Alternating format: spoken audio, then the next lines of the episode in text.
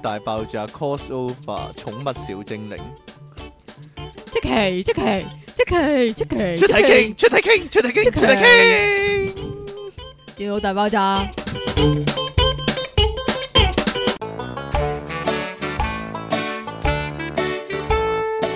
歡迎翻到嚟 p o c u p c o m 嘅電腦大爆炸，今日最後一集啦， 繼續有你哋嘅。哇！你又呃人啊？繼續有你哋嘅節目主持、音樂情人出體傾啊，同埋即咧期各位苦悶人類嘅救世主啊，即即星期離岸神又嚟啦。好啦，咁我哋最後一集使唔使講新聞？ 最後一集都要講新聞啊！ 點解啊？好唔捨得啊！好啦，咁我哋最後一集講下，你有冇嘢講下？今個禮拜發生咗啲咩事啊？你有冇啊？我有啊！啱啱先講翻，啱先坐地鐵嗰陣時講咗啲乜咧？ 啊，真係係咯，你啱先坐地鐵嗰陣時講過啲咩講過咧？啲咩啊？我就講過啱先坐地鐵嗰陣時遇到啲咩？遇到啲乜？嘢啊？嗰個阿嬸啊，嗰個寫咪點啊？有個阿嬸咁啊就拉住嗰啲誒夾夾車嘅，嚇，咁咧就一路不停講拖早晨啊，係一路同前面講早晨、早晨啊、早晨啊咁樣樣點解喎，跟咧？住我就唔 點知，因解要咁做因咧？為佢前面又冇人應佢嘅，但其係實佢佢又排緊隊㗎。誒嘛係咯，咁其但實係我又以為你係話咧，嗰個阿嬸咧想叫坐得坐喺度嗰人俾位佢坐唔啊，係啊，唔係，但係佢係排緊隊嘅其實。咁然之後咧，佢就一路嗌早晨，即係向向住前面嗌早晨，咁但係前面冇人應佢噶嘛，咁我諗應該係咧，即係如果你去啲主題公園嗰度排隊玩遊戲嗰陣時咧，咪會有啲男人嗌老婆老婆打埋我即係啊扮，前面有 friend 啊嘛，扮前面有人想插尖啊，想打尖啊，咁啊應該係同一道理嚟嘅。咁但但係係冇人好可惜係係冇人 show 佢咯，哎呀，佢係咁講早晨都冇用啊咪嘛，仔，唉因為已經。啊晏晝啦。咁同呢單新聞有冇關呢？呢個古仔邊個邊單新聞我唔知啊，你你第嗰單一單啊嘛，喪你你想屍你想呢單先定唔呢係單 Walking 先 Dead 先咩？我喪屍先 Walking Dead 啊你係咪想講啊？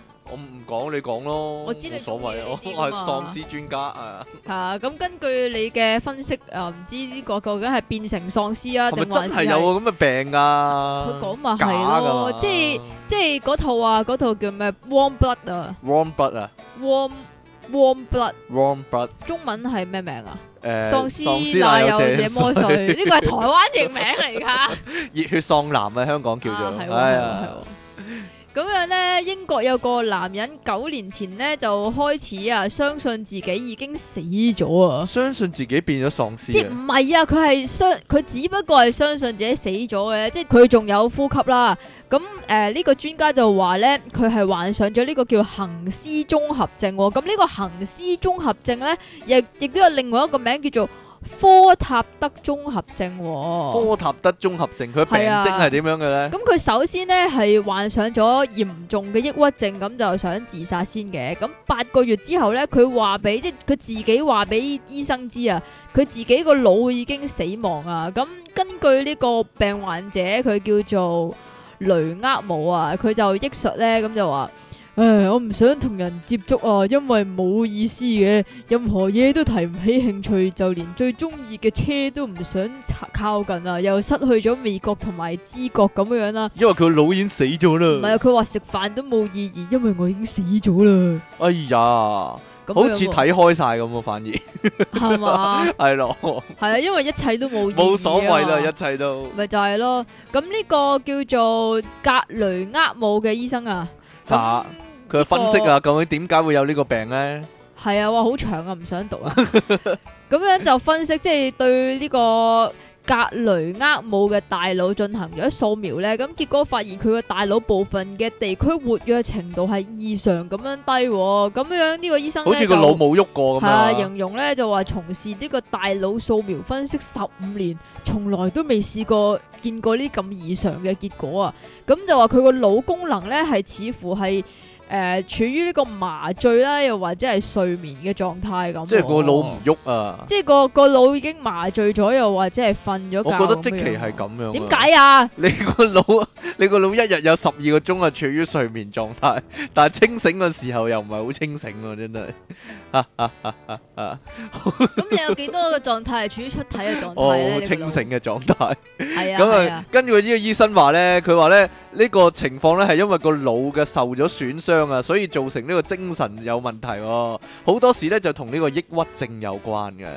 係啦。佢話呢個全世界係得幾百人有嘅啫喎。係啊，但係經過治療之後咧，佢嘅情況已經好轉唔知啦點。治療咧？唔知點治療，可能心理嘅角度治療啦，俾啲鹹相佢睇下咁樣啦，等佢腦佢都話 冇等意義佢噶個腦活啦。躍翻啊嘛。咁話係佢係佢係唔係個腦會活躍翻？佢係可能第二啲地方會活躍翻啫。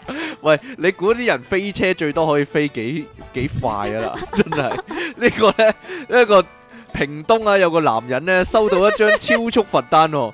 佢話咧，俾佢俾人罰咧，因為佢超速咧七百二十六公里喎，哇！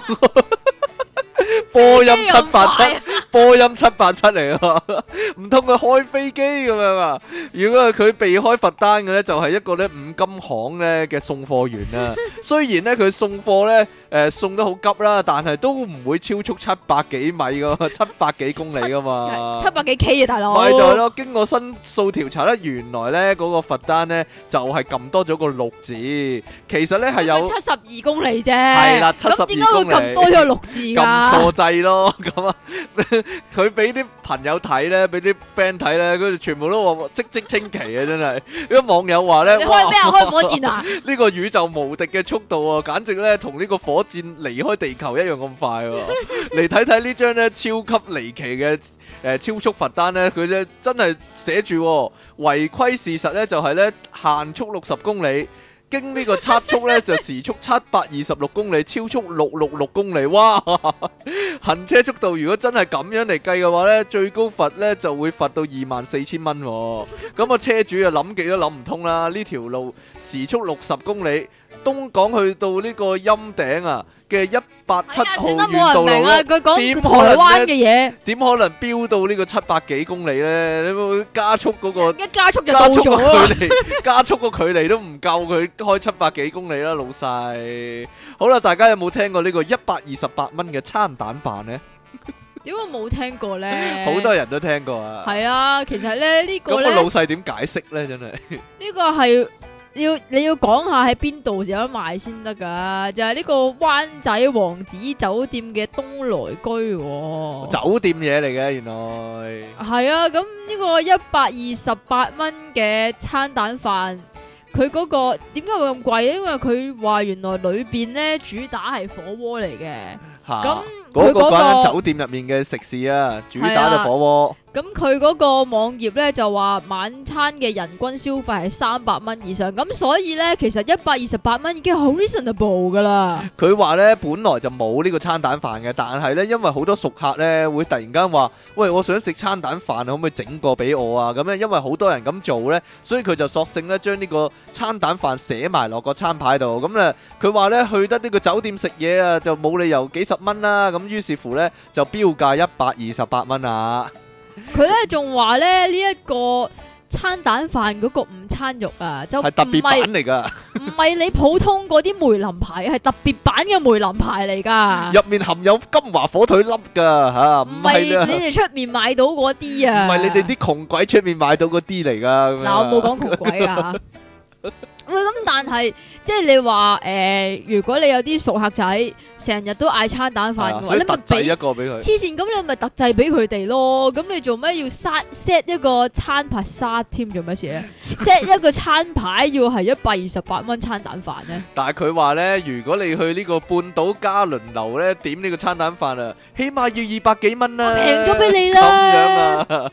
佢話咧呢啲咁嘅高級食肆咧，有陣時咧會接受呢個熟客嘅度身訂造喎嘅菜式喎，就算你想點蒸州炒米都得㗎，但係冇可能同出面一樣收你幾廿蚊咯，點都係啫收翻百幾二百蚊啦。你都傻嘅，咁咪人哋如果啊李咩成去點星洲炒米嘅話，你咪收翻佢個李咩成價咯。系咪啊啊？好啦，呢、個最慘呢、個呢件事啊！如果咧你有呢個九呢個九千四百八十萬咧去買一個世界上最高最靚嘅單位啊嘅豪宅咧，但係如果個 lift 壞咗你就慘 啦啊！一個世界最高嘅住宅就係呢個杜拜大杜拜嘅誒你去過公主塔啊！我嗰時未起好啊，應該哎呀係嘛？公主塔啊，依家咧就八部 lift 咧全部壞晒啊！ 咁就住喺頂樓咧就九十七樓啊，嗰啲富豪啊，幾有錢都翻唔到屋企啊， 係咪好肥嘅呢啲富豪通常咁咪要佢做下運動咯。老細要要走九十七層樓梯喎，你有冇行過九十七層樓梯啊？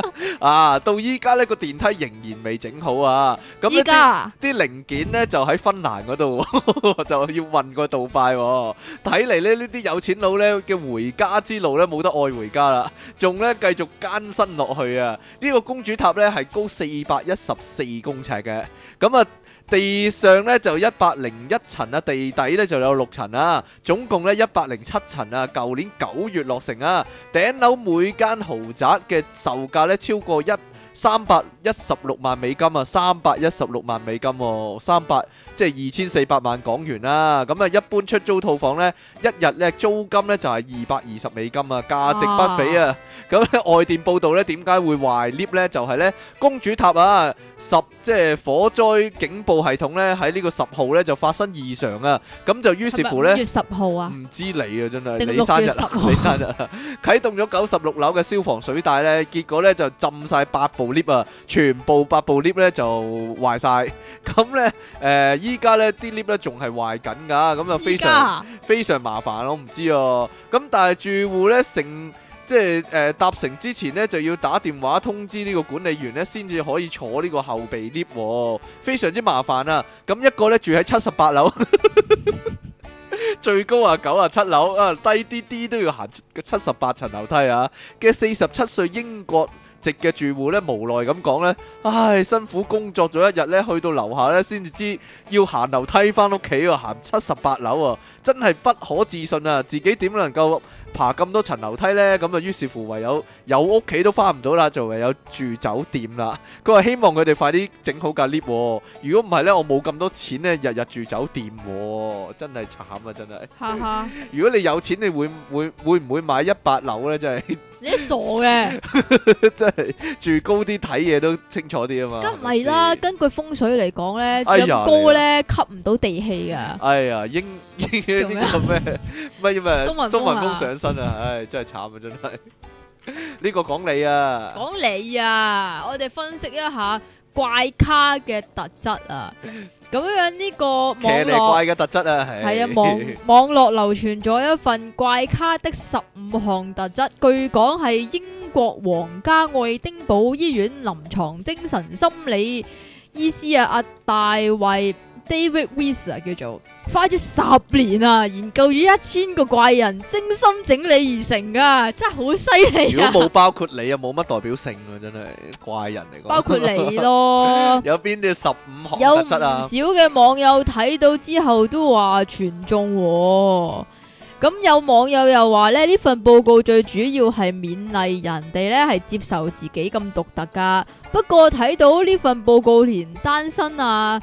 誒、或者係老大啊，都被歸類為怪咖我係嘅老大當中喎咧，你都我係都係喎， 就應該明白呢份報告都係參考好啦，就唔好咁認真。咁咁我哋有邊分啲呢析一下咧，究竟你係唔係啦？我唔係啊，第一個係獨立獨行，特立獨行啊，特立獨行啊係啊。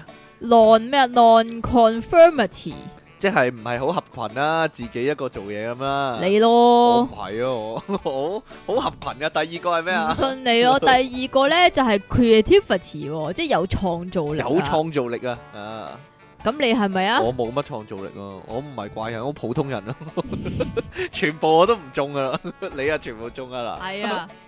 第三個係有強烈嘅好奇心，強烈嘅好奇心，尤其對性啦，你啊，你啊。跟住咧，第四係理想化，你啊呢個，點解你好啊？理想化，我好悲觀噶嘛，因為係啊通常係啊，係咯，第五個有唔少個，唔好摁啊啦。係你摁就係一個怪癖啦，有不少怪癖嘅愛好，例如摁腳，佢括弧啊要五至六種喎，並且要引以為樂嘅咪你奇咯怪愛好啊，係啊，你冇咯乜，啦，我啲好摁大腳咯，唔眾化着大眾化鞋愛好咯，出體咯，係，仲有啲繼續咩啦。啊第六個，從小就知道自己與眾不同，哦，講緊心藍兒童啊，講中二可能講緊病。心藍兒童啊，中二病或者第七個，聰明伶俐。哦，唔係你啦呢個，你唔中啊，唯一一你死個。啊你！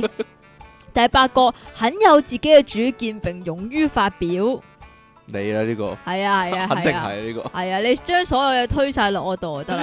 第第九九個個唔中意同人哋競 爭，唔係喎，你好中意同人競爭㗎喎。點解咧？我同邊個競爭呢？ 成日喺度鬥啊，鬥生鬥死喎。鬥咩啊？ 跟住第呢十個有不尋常嘅飲食又或者生活習慣你咯，你有冇？啊？你有咯，我冇喎。 你有咯點解咧？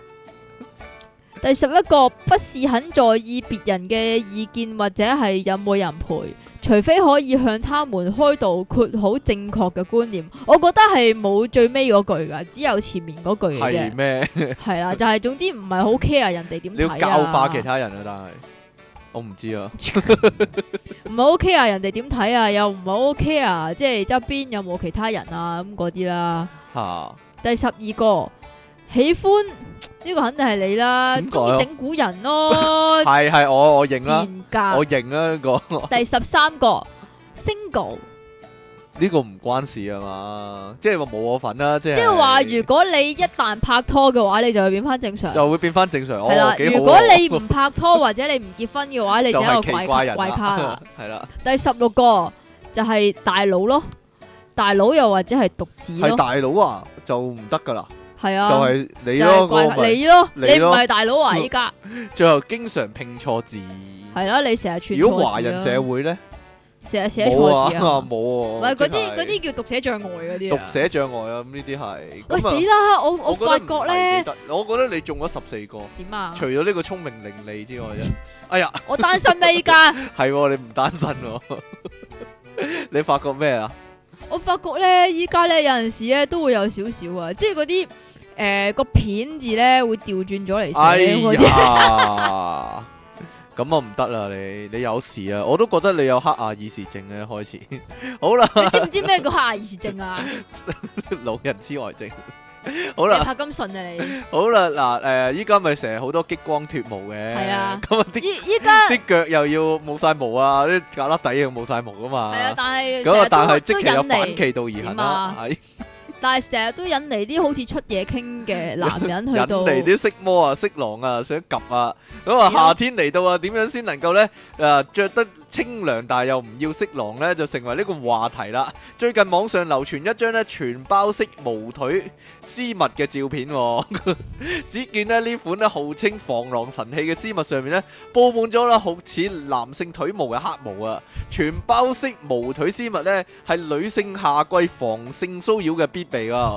微博十六日咧流傳咁樣嘅一則信息啊，迅速引發咧網友嘅關注啊， 亦都被咧部分媒體咧轉發啊。圖片顯示咧，成條絲襪咧係滿布黑色嘅長毛嘅。捲曲龍脈話，一名女子咧將佢套喺腳上面咧，呢、個腳咧即刻咧充滿呢個黑色嘅腳毛啊！真係呢個黑毛咧從呢個大髀延伸到腳掌，哇！ 男人都唔會咁啦，老細大髀我冇毛啊，大髀。係咩？你大波冇冇咧？好多男網友紛紛睇完之後表示咧，毫無美感可言啊！無論咧再佢美唔麗係嘅，要美感啊，佢就係要啲人唔望嘛。但係咁樣多毛髮，啲人點會唔望咪就係咯。佢話咧着咗呢對可能更加多人想摸添啊！一定會秒殺所有色狼啊！就算你幾靚女都好喎、不過呢，亦都有女網友坦言呢，就算防狼效果幾好都好呢， 自己都唔會着佢出街喎、咁啊，有淘寶。搜尋呢就會發現呢，有近二十家店呢打出呢防狼絲襪嘅廣告，哇，好流行噶，可能呢可以即係好多人可以買噶。有有店家喺介紹入面寫呢，防狼絲襪呢目前呢市面上係冇噶，但係呢已經同呢個工廠訂做咗啦。亦有店家話咧，近日不少女生咧就去買呢個防狼絲襪、喎，但係大部分咧唔係真係要防狼，只係咧覺得有玩趣，啫嘛，想落嚟玩下嘢咁樣啫。唉，所以啊 買翻買翻對俾你啊，買翻對俾你着下 啦。我俾唔你啊夠腳毛係嘛，但係我都幾濃密噶，但係冇嗰個防狼絲襪咁濃密係嘛哎啦，係咯。睇 下嗱睇啊 啦，嗱睇嘢啦，我胳肋底冇毛噶，腳都有啲噶，哈哈格甩底嗰啲去晒腳嗰度腳咯。格拉底嗰啲去晒你個格拉底嗰度咯。係啊係啊所以係啊。你兩倍龍物啦。係啊係啊係啊。下一個咧就係重慶啊，有兩個男人半夜三更咧，哎呀你整親我。半夜三更咧，喺度玩交友網站咧，咁樣咧就求其揾個以為對方係女人嘅，其實係男人嘅人傾咗一即係兩輪個都偈喎冒充女人啦。即係其其實咧，唉佢哋兩個咧都係嗰個叫做性別顯示都係男性嚟嘅，但係佢哋嗰個顯示嗰個名啊，都係好似女人咁樣樣喎。咁所以咧就令大家都想入非非啊。咁為咗加深了解咧，就 send 咗自己張相啊，先至知擺咗烏龍喎。咁結果兩個咧係一套戲之下咧，係都係約嘅，約去呢個工地嗰度隻抽咯。無聊嘅。咁呢對霧水 情見人到對咧。方係男人就想喂，就隻抽掉佢啊， 奇怪真係一個咧就姓馬，一個係啊姓聶，烈風啊， 唔知啊馬榮成馬同咩啊烈風啊？哦咁 嘅，係啊，唔知點解啊，咁雖然兩個聊天嘅帳號都顯示咗男性，但係大家都覺得大家其實係女人嚟嘅。係啊，咁因為佢哋昵稱好中性喎，咁樣咧。即係佢哋係互相上嗰刻先知道對方係男人嚟嘅啫，咁樣上個月廿九號咧嘅凌晨兩點鐘咧就約就出去約隻出抽啊，去決互鬥一係番。啦，唔知點解溝錯咗咧，就要決鬥啦。咁阿、馬某咧就一腳踢咗喺阿聂某身上咧，咁就踢壞咗佢個 iPhone Five 哎喎。呀，咁阿聂某就大怒啦，咁就同阿、馬某咧就喺度即叫佢賠係錢係嘛？即係奇唔怪，係佢哋佢哋首先就打先嘅，咁樣唔知點解咧，佢哋係有同事朋友勸交 咦？喎。佢哋班埋馬一齊㗎， 點解唔幫手嘅？但話明隻抽啊，你哋唔好幫手咁樣 係啊嘛？ 哦，即係睇睇嘅啫，圍觀係嘅。咁經過呢個民警調解，原來民警都識調解嘅。咁樣雙方咧就道歉就達成咗和解咯喎。咁馬某咧係賠咗千五蚊就算啦。即係約出去打交仲要賠千五蚊，真係，唉。咁佢其喂，實佢應該得分㗎嘛，即係踢佢冇咗中個 iPhone Five 佢踢喎。中咗應該得分啊嘛，贏嗰個仲要賠錢俾人，真係離奇啊！好啦，最後呢單呢，梵蒂岡呢軍呢以暴易暴啊！佢話呢，超人唔係耶穌喎、唔係你首先要講下點解超人唔係耶穌係先。啊咁原來咧有啲人咧就會覺得超類人比佢啊，超人呢個故事咧其實就好似耶就穌係講緊耶嘅。穌啊，直點頭係解咧？就係話因為咧，诶、阿超人咧，佢一出世咧就俾佢老豆 send 咗落嚟地球啦嘛。係啊，就好似呢，俾阿上帝呢將阿耶穌送咗落嚟地球啊嘛。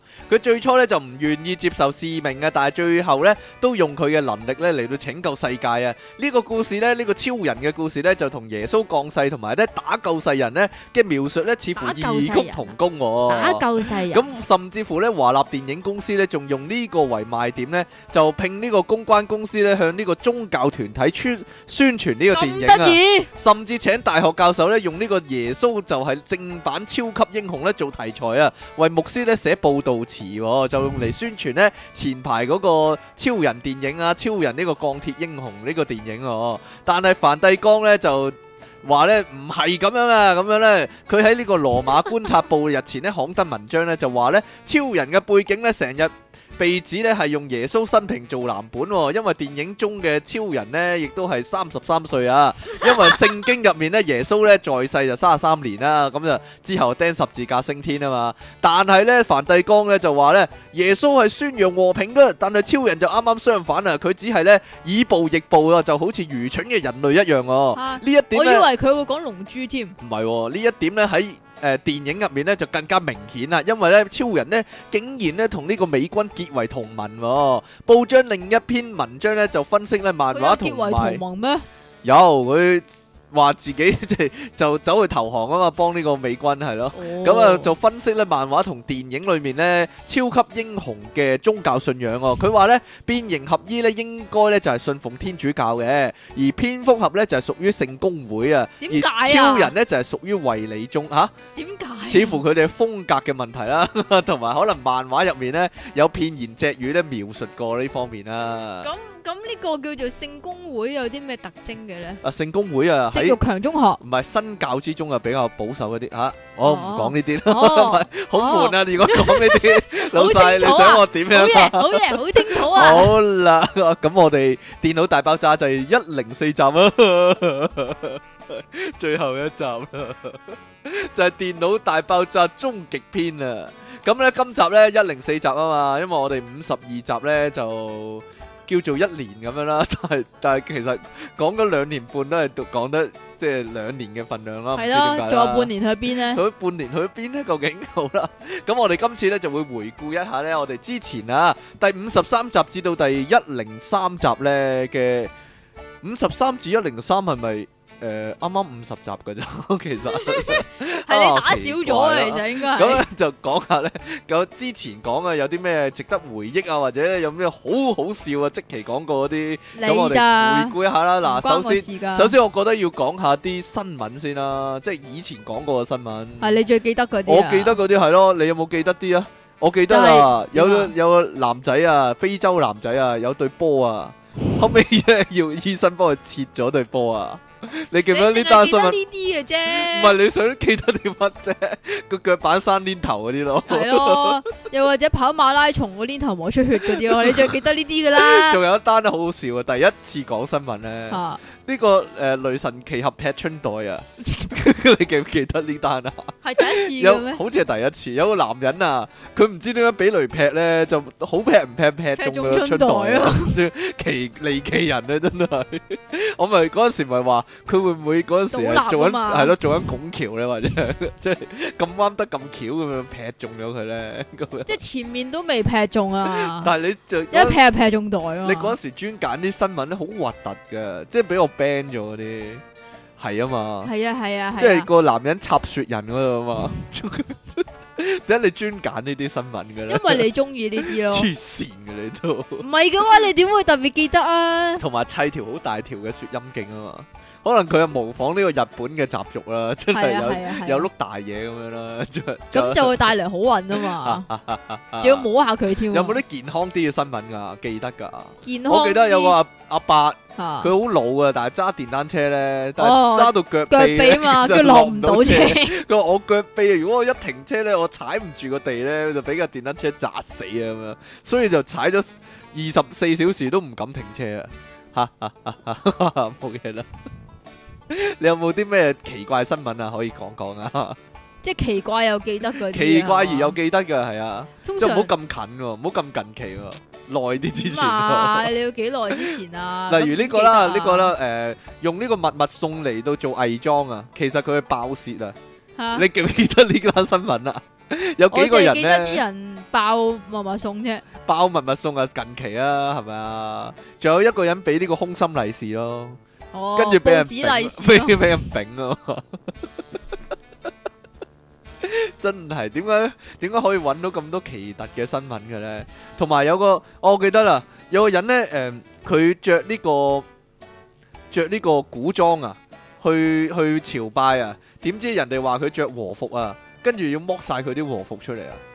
嗰個係咩嘢嚟哦㗎？嗰個誒，大陸着民族服啊，啊嘛，係嘛？大陸嘅咁就誒，即係睇錯咗人哋係着和服，咁啊，但係有其啲實反係日青年咧係就啦好一啲嬲啦，其實係好似話係一啲叫做漢族定唐代係啦嘅總之係民族服嚟係啦，嘅民族服裝嚟嘅啫。咁啊，咁啊，結果就剝晒佢啲 剝光珠啊，跟住就 要佢咧問人借衫，如果唔係咧就胸圍底褲咁啊，翻屋企咁 樣。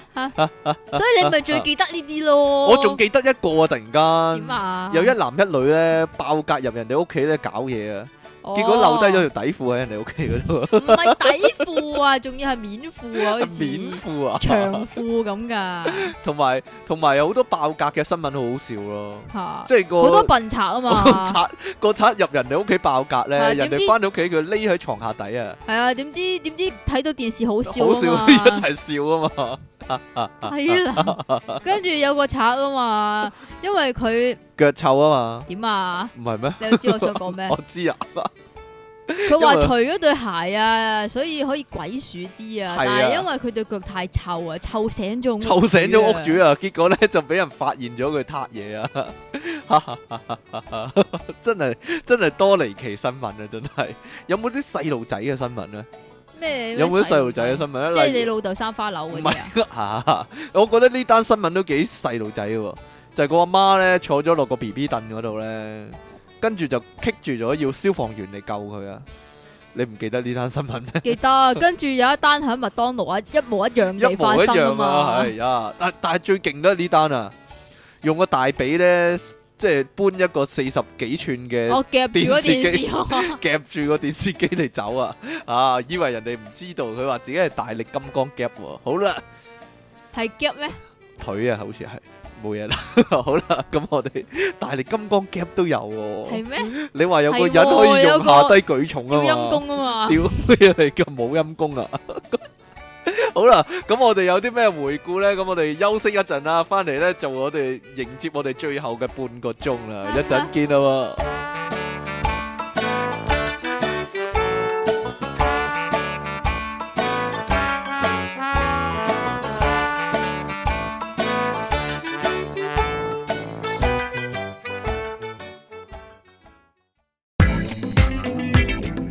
繼續電腦大爆炸 crossover 寵物小精靈， 咁個戰鬥場面應該係咁啊！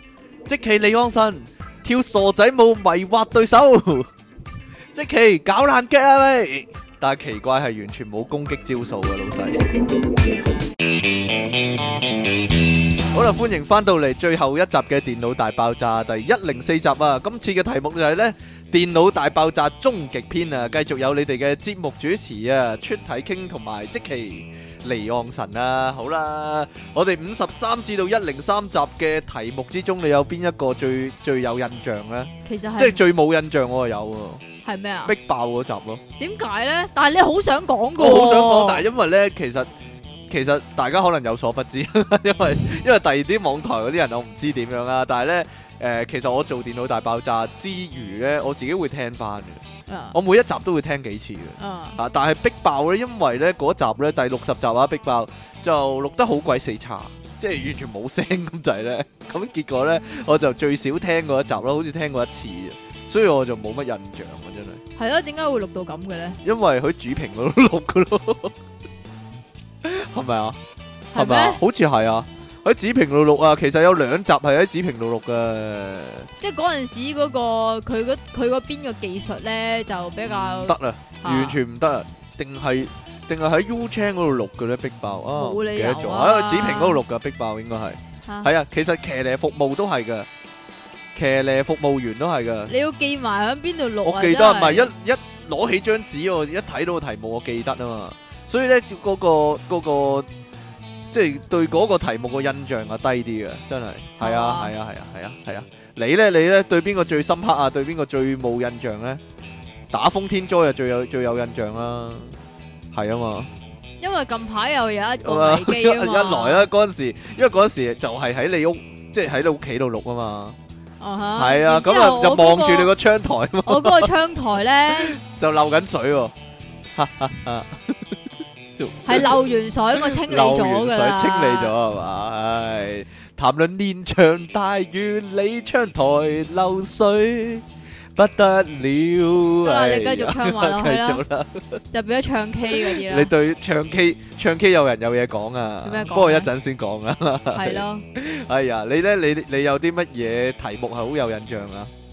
嗰啲咩失常嗰啲啊嘛，失你常又嗰啲啊好想講噶嘛， 成日都係咁樣唔係，我嘅。想知啊，點解你好多題目你唔想講咧？唔係唔想講，我邊度有唔想講啫？例如動物嗰個題目，你咪唔想講咯。咁，因為我冇 啊嘛。你冇動物啊？例如說，誒、我成日想講嘅，因為有聽眾想聽啊嘛。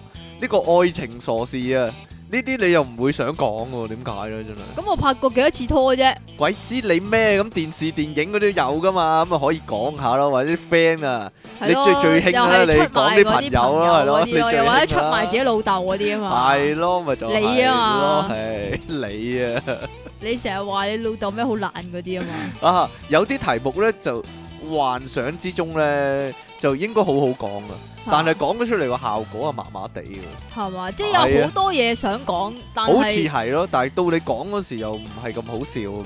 咁點算呢？唔知咧，例如說咧，咁所以你咪亂咁講 例 咯。如嗱，亂講嗰啲反而好啊，真係真㗎。嗱，例如你揾好多資料嗰啲咧，即係誒嗱，譬如有個題目我我以為好好笑嘅會周星星，嚇我以為好好笑嘅，但係咧講咗出嚟咧，因為個問題係。你好難形容翻唔出嚟係我唔啊嘛係周星星啊嘛，因 為我又扮唔到佢把聲啊嘛，唔唔可以好似李思捷咁扮到佢把聲啊嘛。咁結果咧出嚟咧就係講翻咧大家睇過嗰啲戲咯。咁結果就唔係咁好笑啊，真係。但係有啲咧你反而咧冇乜準備嗰啲咧，即係就到時亂咁吹嗰啲咧，反而好好好好好好幾好笑喎，真係係。嘛？係啊，例如近期嗰啲咧，疑神疑鬼啊，嗰啲各地奇聞嗰啲咧，即係你諗唔到講啲乜好啊嘛。咁到時咧就哎呀，亂咁噏一番咧，點樣哇即？係其實打天才波咧係好過你有温書嘅，係咪咁啊？呢個我覺得唔係嘅，即係你你嘅策略一路一路都係咁點啊啊？。邊度係啊？ 我唔知啊嗱，好似好多叫做食嘢嗰啲咧，就好似好受歡迎咁樣啊。你會唔因會覺為得啊咧咧，因為咧一路講咧，我哋自己都唉，自己都好想食幾時啊嘛？係咯？肚餓幾時幾時食飯啊？系咯，例如甜品屋啦、飲茶啦，第九十四集飲茶啦，第八十五集甜品屋啦，同埋啊，仲有冇得食嘢嗰啲日本嘢食係啦，仲有一個日本嘢食，第我哋六十四我哋集日本嘢食啊，咁我哋使唔使咧開咧嗰啲集數咧，集集都係講其他國家嗰啲，國家 其他國家嗰啲係好啊土多耳人其嘢食咁啊好好咯，多人好恨聽啊，其他國家嗰啲即係見聞嗰啲咧，係但我啊，唔知點解啊，真係，唔即係我哋又唔係旅行家喎，係我又唔係旅行家喎，哦唔係喎，你但係你去好多旅行噶喎，啊唔係喎，你夠我老婆多，老婆去咗五六十個國家喎。咁揾佢嚟做咯，但係佢講嘢唔有趣咯，個重點係 咩？係？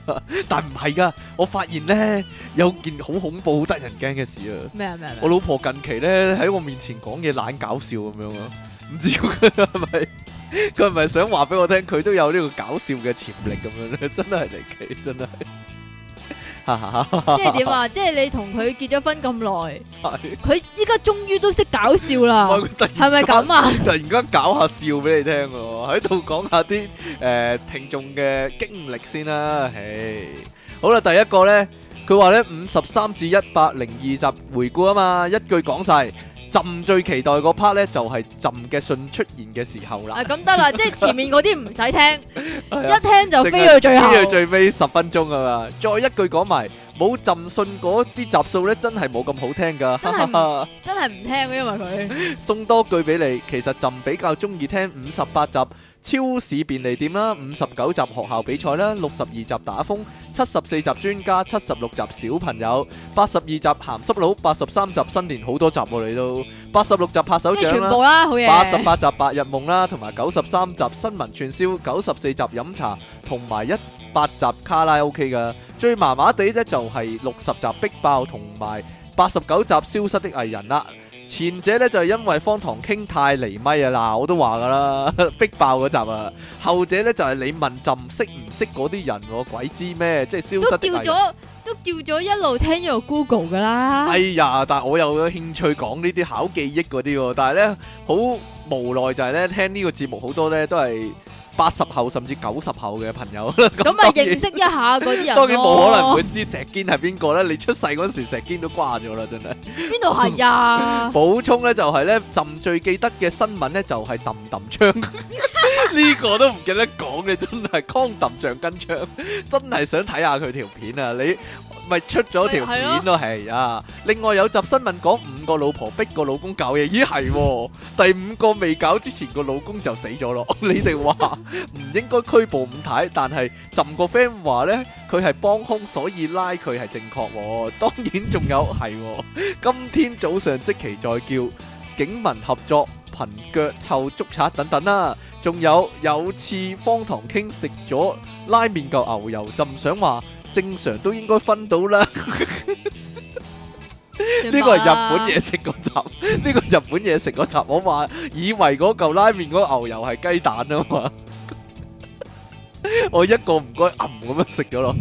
嘢，係俾我全程目擊㗎。佢話又補充下，第一零一集呢，你哋講到抽獎中獎，朕話俾你哋知啊，朕屋企嗰部六十 G PS 三啊，就係用五十蚊買嘢哎抽翻嚟嘅。唉，唉，這些機會不是你的啊！真係嗰陣出咗冇耐，朕拎住佢搭地鐵，真係 feel 到曾積奇被苦悶人望住嘅感覺啊！另外，朕覺得曾積奇呢塊搞笑界嘅 master masterpiece 已經係神跡啦，哈哈哈！咩事啊？到你讀啦，呢個係你嘅信嚟㗎，咦？呢個係我嘅信嚟啊！係啊，哦，咦？去咗邊咧？我去咗邊啊？揾下先。咦？唔係喎，啊馬高馬高呢呢封啊呢封啊。哦，咁係係嘅。係係係，我撈咗啊，撈錯咗啊，啊唔好意思佢啊，話五十三至一零三集入边，梗係集集都咁好聽啦。不過我最記得嘅係拍手掌啦，你哋不停咁幫啲情節夾埋啲唔夾嘅掌聲，真係好好笑 啊！我依家仲好但係中成意，集係得嗰個位好笑咯，啊係啊。我依家仲好中意喺朋友講啲白痴嘢、懶醒嘢嘅時候扮賭神拍手掌，連好我嘢啲好朋嘢友咁樣都學埋啊！真係影響深遠啊！成日洗爛嘢嘅小朋友馬高。阿馬高啊，你會唔會介紹你啲 friend 一齊聽嘅咧？真係，定還是真係好似我所講咁樣咧？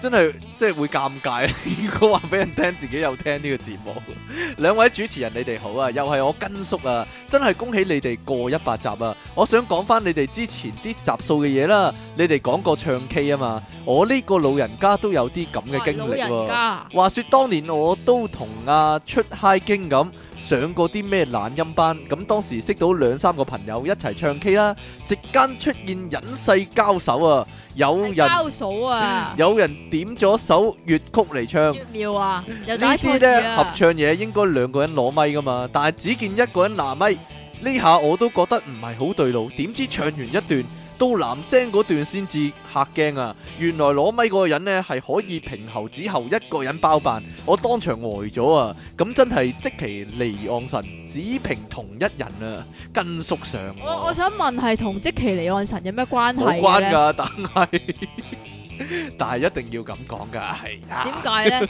喂，又話上懶音班同懶音完全一啲關係都冇，哦我唔知佢咧， 應該係懶音班識到嗰啲 friend 啊嘛。應該都係好。懶啊噶嘛。喂，突然間睇到咧呢個髮型屋呢集咧，其實我覺得幾好喎，但係啲人又好似唔係咁中意嘅，真係。係咪講你嗰個卅年如一日嘅髮型啊？啊，唔唔係係四廿年添唔啦。係，我最有印象就係咧，即係你瞓喺嗰個洗頭嗰個位嗰度咧，啊你隻手應該點擺啊？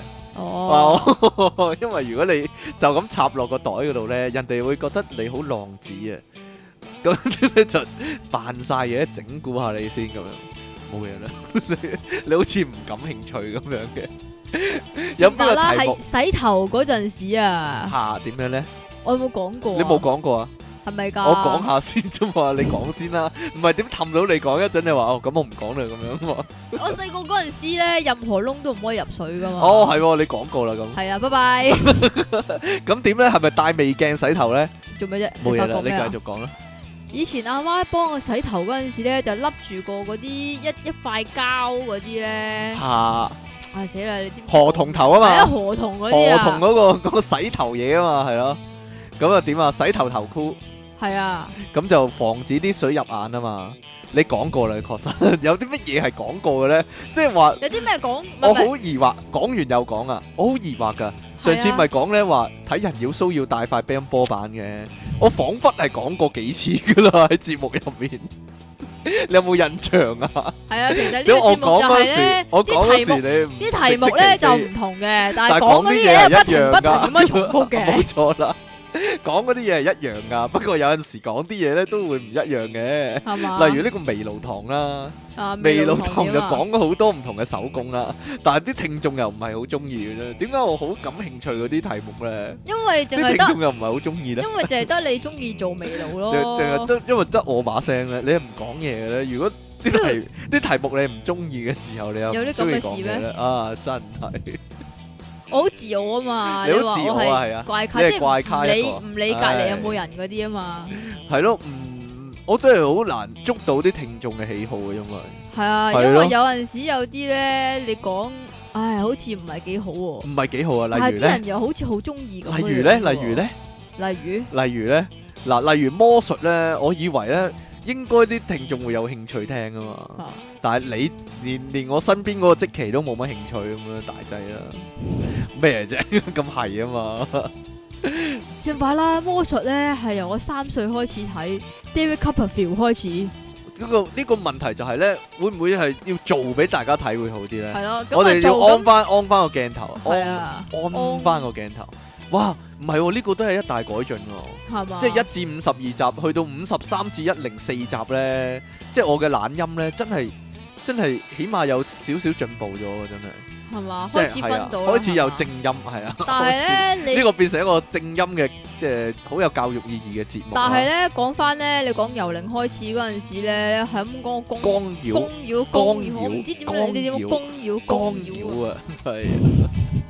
喂，但係咧有個出人意表喎，唔係平時咪好多人話咧，你唔好講新聞啦，你快啲講題目啦，好悶啊新聞咁樣嘅。其實啲新聞先係主菜，咪就係咯，但係咧呢、呢個九十三集咧新聞大串燒咧係好多人即係投票係誒佢哋覺得最好聽嘅喎，係即係嘛係啊，即係話誒九十即係一你至到講一新百集聞啦，啊唔。好講自己嘢啦。 係啦，講新聞啦，你唔好講題目啦，以後不如咁樣啊。呢個都係一個諗頭喎， 因為因為好難諗啊啲題目而家乜都講晒咁滯啦。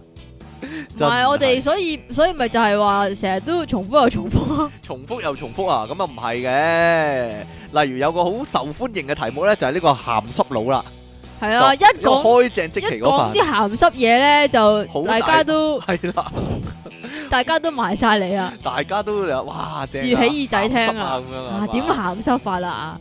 啊？我一哋聽到啊出體傾把聲都知道係鹹濕佬一黐個線啦嘅，你都， 你你建議㗎，鹹濕有啲聲有啲嘢係你建議係㗎。嘛？你話咧，如果見到個誒男人咧個台頭有支 hand cream 嘅話咧， 或者用骷髏嘅話咧，嗰個一定係鹹濕佬啊！咁 樣點解咧？到依家今時今日都冇人知呢個謎團喎，真係。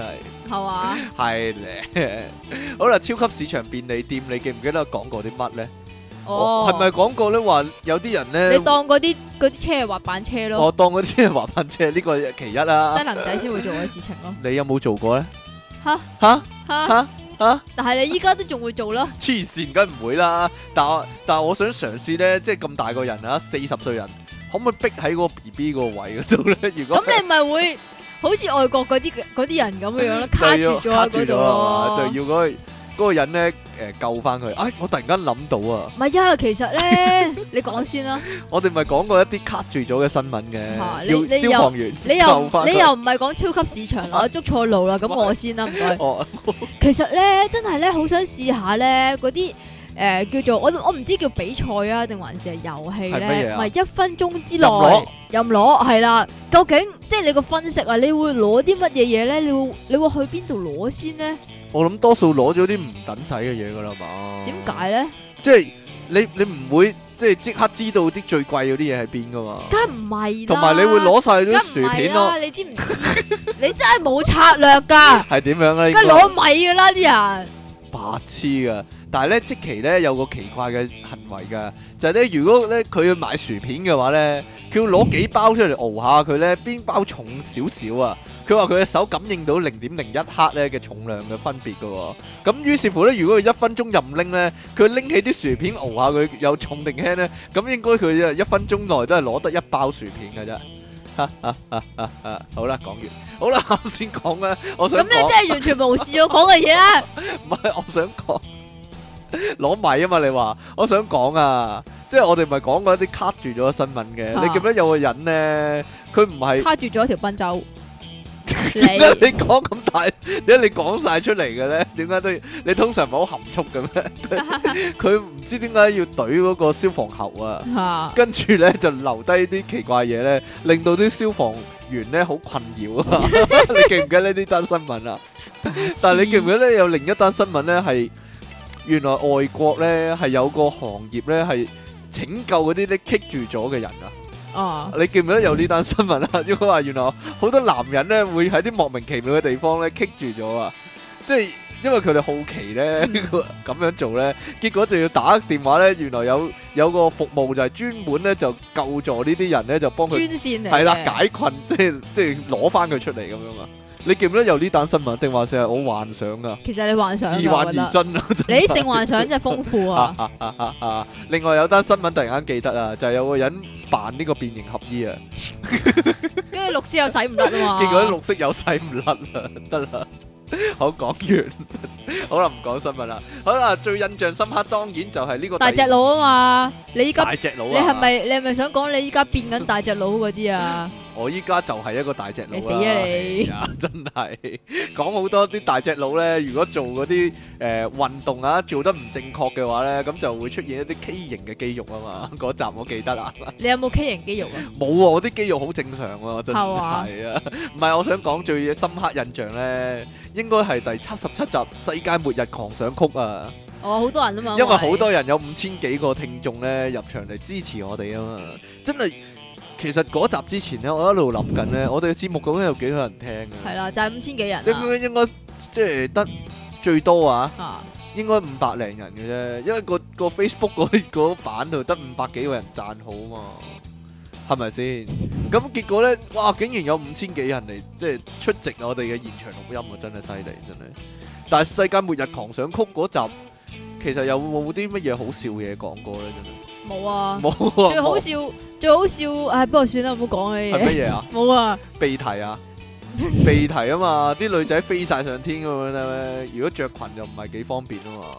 我我講嘅，你講我咩啫？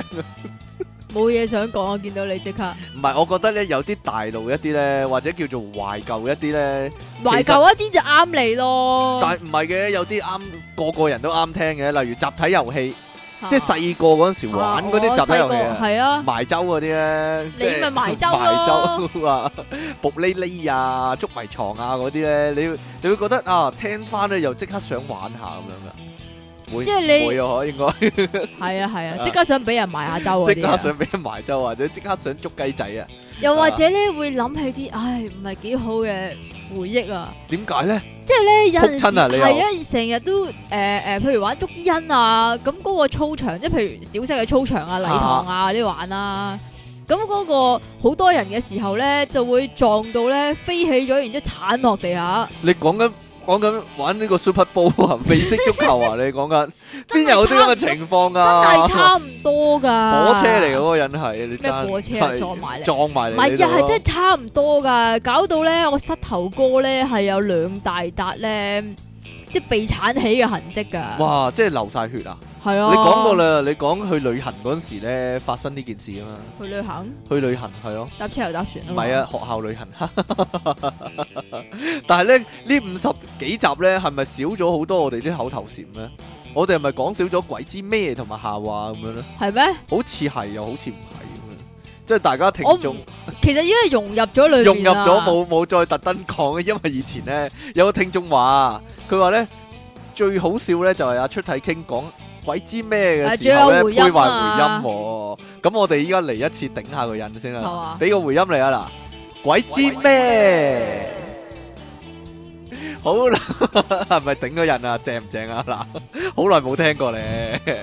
其實有一個題目我幾中意嘅，同呢個廣告咧可以話互相輝映啊，就係呢個宣傳手法啦。係嘛？係啊，嗰次咧就係講下嗰啲咧奇怪嘅招牌啦，又或者啲人咧有啲咩奇怪行為咧嚟到宣傳佢哋嘅產品咁樣。有啲新嘢想講啊嘛係啊，我有啲新嘢想講啊！我就係咧啱先地鐵嗰度咧就係諗緊呢樣 嘢，唔係好多成日咧會有啲好煩嘅、啊，使乜講到咳好啊？煩嘅電話廣告咧，係啦打嚟咧。你好，借唔借錢啊？喂，你好啊！我哋安信財務嘅，你使唔使借下錢咁樣？我哋有要啊卡數一筆清喎咁樣。要啊！我啱啱我想收購呢個微軟，我有一億啊，唔該。誒，一億唔夠啊，你俾十億八億我啦。嗱，你但係你會唔會覺得好悶啫？即係打親電話嚟都係嗰個人係真人講嘢噶嘛，佢唔係電腦唔係電腦聲嚟噶嘛，咁佢又要每次都講一次喎、咁我我會唔會有個新嘅宣傳手法？就係、嗰個人一打電話嚟，你一聽佢就即刻唱歌咧，即刻唱廣告歌咧，即 係例如陳例如以係啦，宇喂，值千金。或者一一打電話嚟，曾共度過漫長的歲月，關佢心唔你。會做廣告電話廣告嘅先咁啊，生，時興隆如 你，或者佢直頭講咗個廣告出嚟咯喺個電話嗰度。點樣樣啊？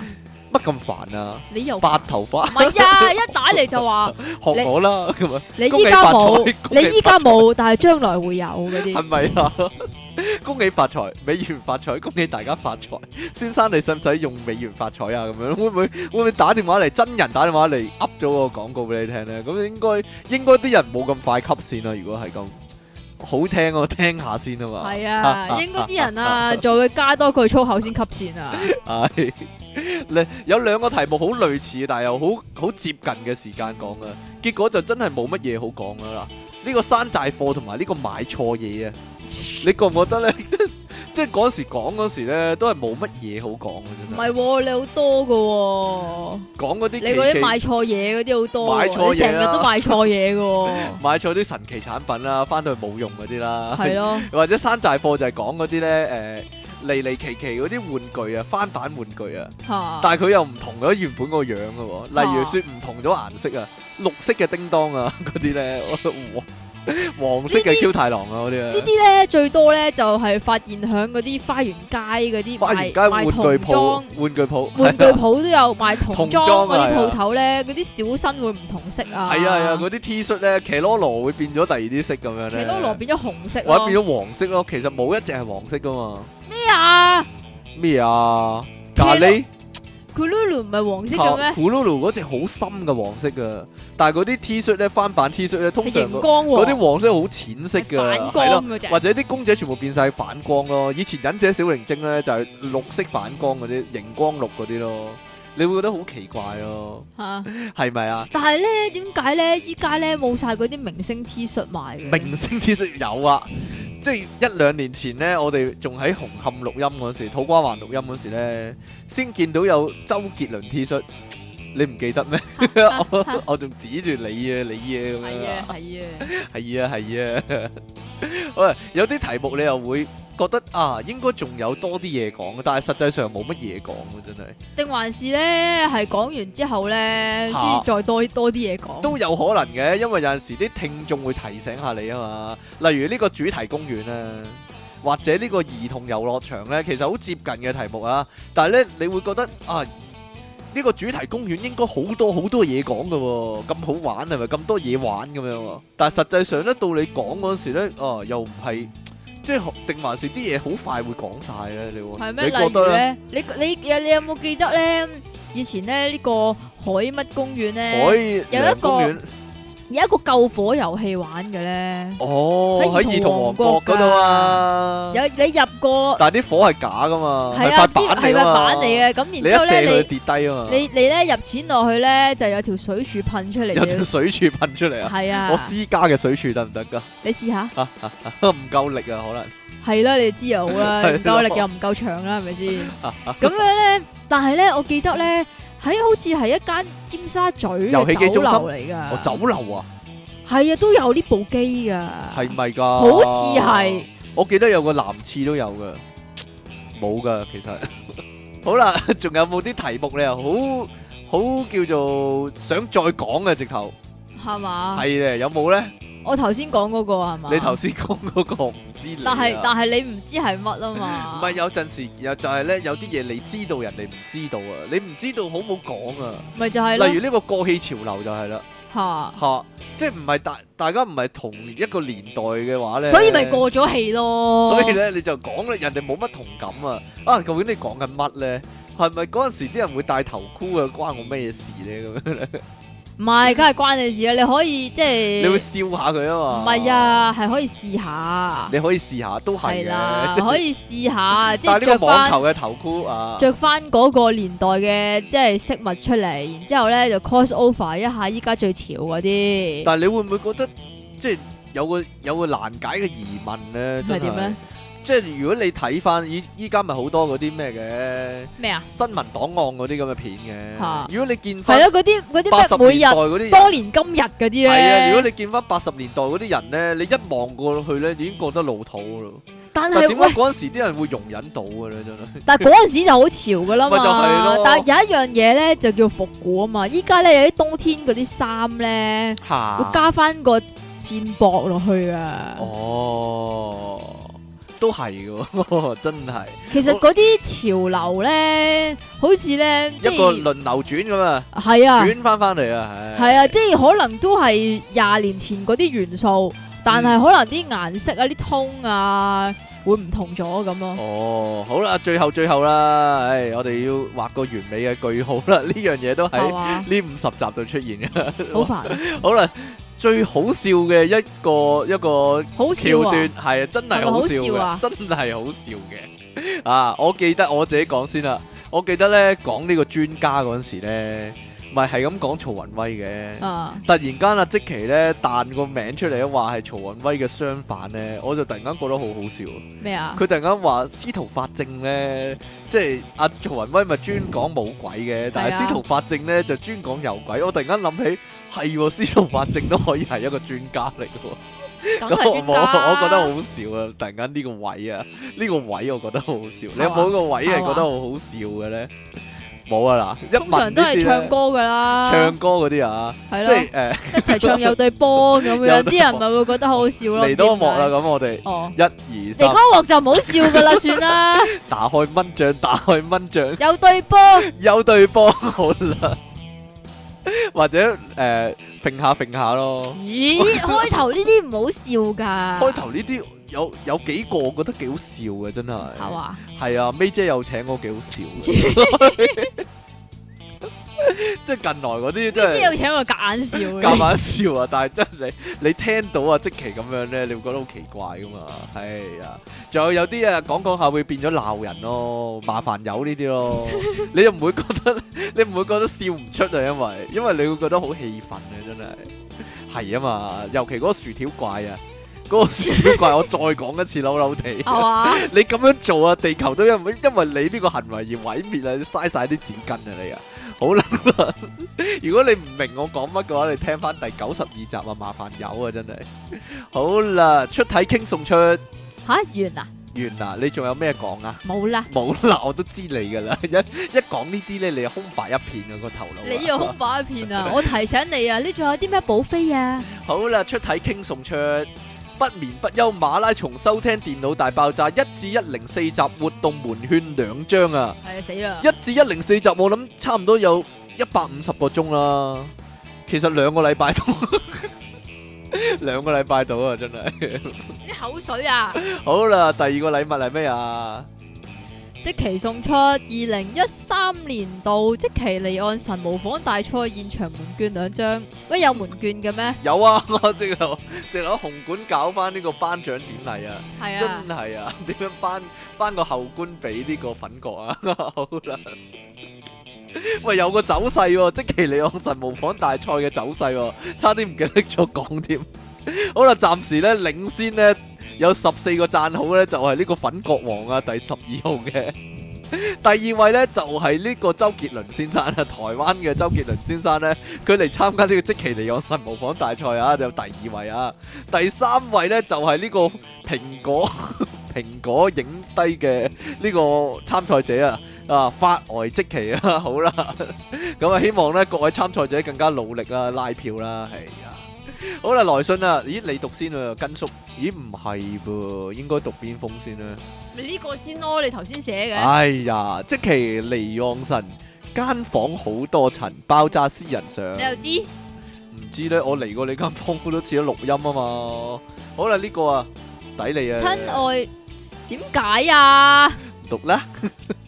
親愛的電腦大爆炸節目主持人，你哋好。點解我我講嘅一呢？定要你講噶，上次你哋講各地奇聞啊嘛，話說點解我講嘅呢？好似係你聽到 嘅喎。切話說有一次我喺外地啊，見到有個老豆同佢個女講：如果樓上有人用望遠鏡望佢 WiFi 個密碼，咁你咪冇得用咯。能夠見到個咁搞笑嘅老豆，都算離奇咯。聽眾音質人上啊，好啦，跟住落你，使唔使解釋一下係點解我呢？唔使解釋有啦，冇人算知數道啦。呢？嗰嗰集係邊一集咧？旅遊趣事啊，係啊定還是乜嘢咧？哦應該係啩？啊哦，咁好耐之前喎，如果旅遊趣事嘅喎，诶呢個要你講噶，我讀唔係下边都係嗰你先講啊唔係你講噶，唉佢要係你講噶。好啦，好啦，好啦，好啦，亲爱的两位中二病病人上，此是一个故事。有一日，即其想在天空中飞翔，佢听出野倾讲食咩長咩，然后某期就买咗好多鸡全翼，大约六十七只。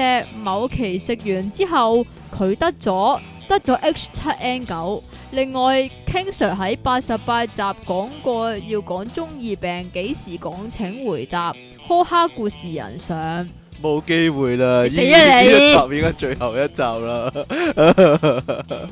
好啦，第一零四集讀喎，佢話好啦，既然 double fifty two 啊，朕都要你俾你可唔可以翻個講多次個英文啊 double fifty two 咯？Fifty 啊，Fifty 啊 fifty two，朕都要，Fifty 俾翻個詳細啲嘅。係咪一個紙尿片嘅牌子佢話嚟方㗎？唐傾讀啊，所有出你個頭都要由真即其講出、喎。話說朕喺同事口中聽到一句嘢幾好用，當時佢個女喺電話同佢話要出街，然後佢就好大聲鬧佢個女。出你個頭！朕就受到天啟，覺得呢句嘢真係好好。